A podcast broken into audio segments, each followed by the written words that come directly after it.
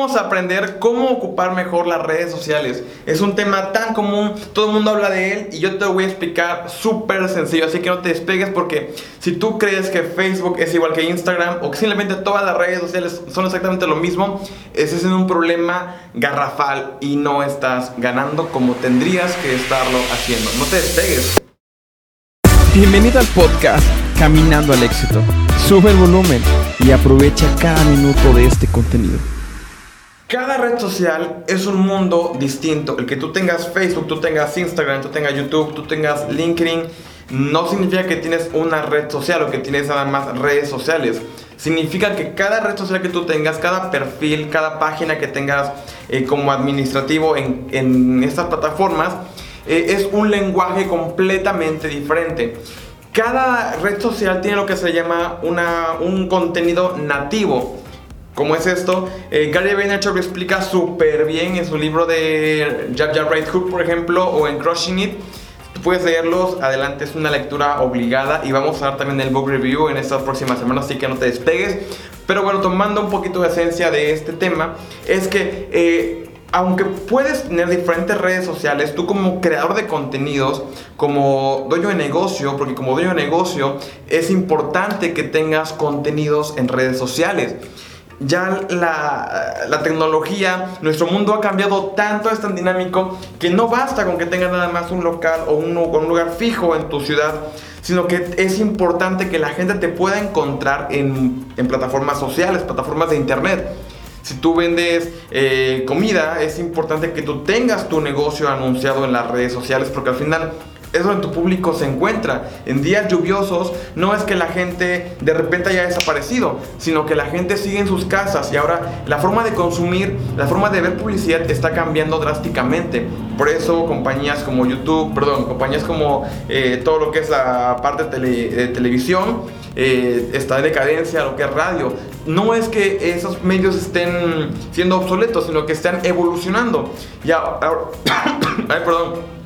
Y ahora las nuevas televisoras, es YouTube, es Netflix, es Vimeo, es, son estas nuevas tendencias. Entonces, tú tienes que estar donde está tu audiencia. Para esto es importante que tú crees contenidos. Pero no únicamente es voy a subir un video a YouTube y voy a compartirlo en todos lados. Sino que tienes que hablar el lenguaje nativo de cada red social. ¿Cómo es esto?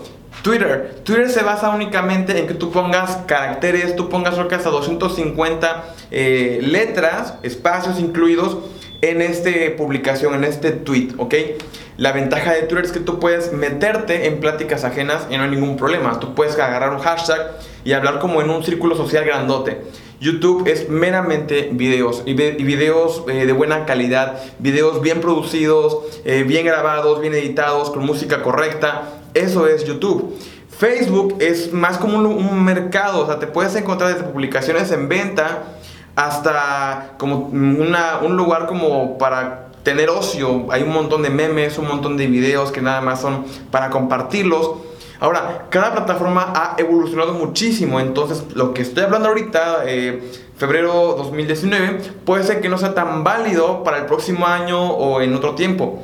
Lo que yo te quiero hablar hoy es que hables el contenido de cada red social. Instagram es meramente visual, es historias, es posts de imágenes, de mini videos.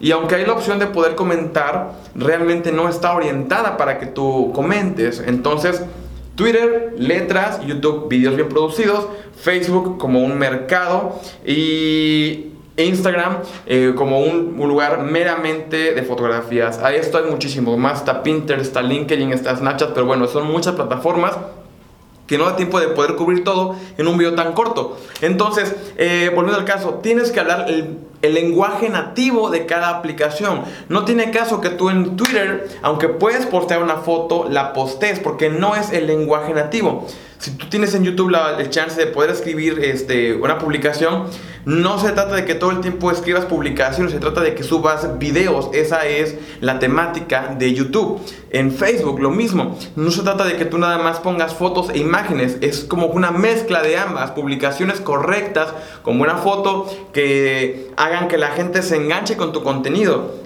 E Instagram es meramente visual, no tiene caso que escribas un texto larguísimo porque la gente no lo va a leer. Aplícate para que puedas colocar en cada red social exactamente el lenguaje nativo. Si es videos, publica videos. Si es imágenes, publica imágenes. Si es texto, publica texto. Pero no andes mezclando.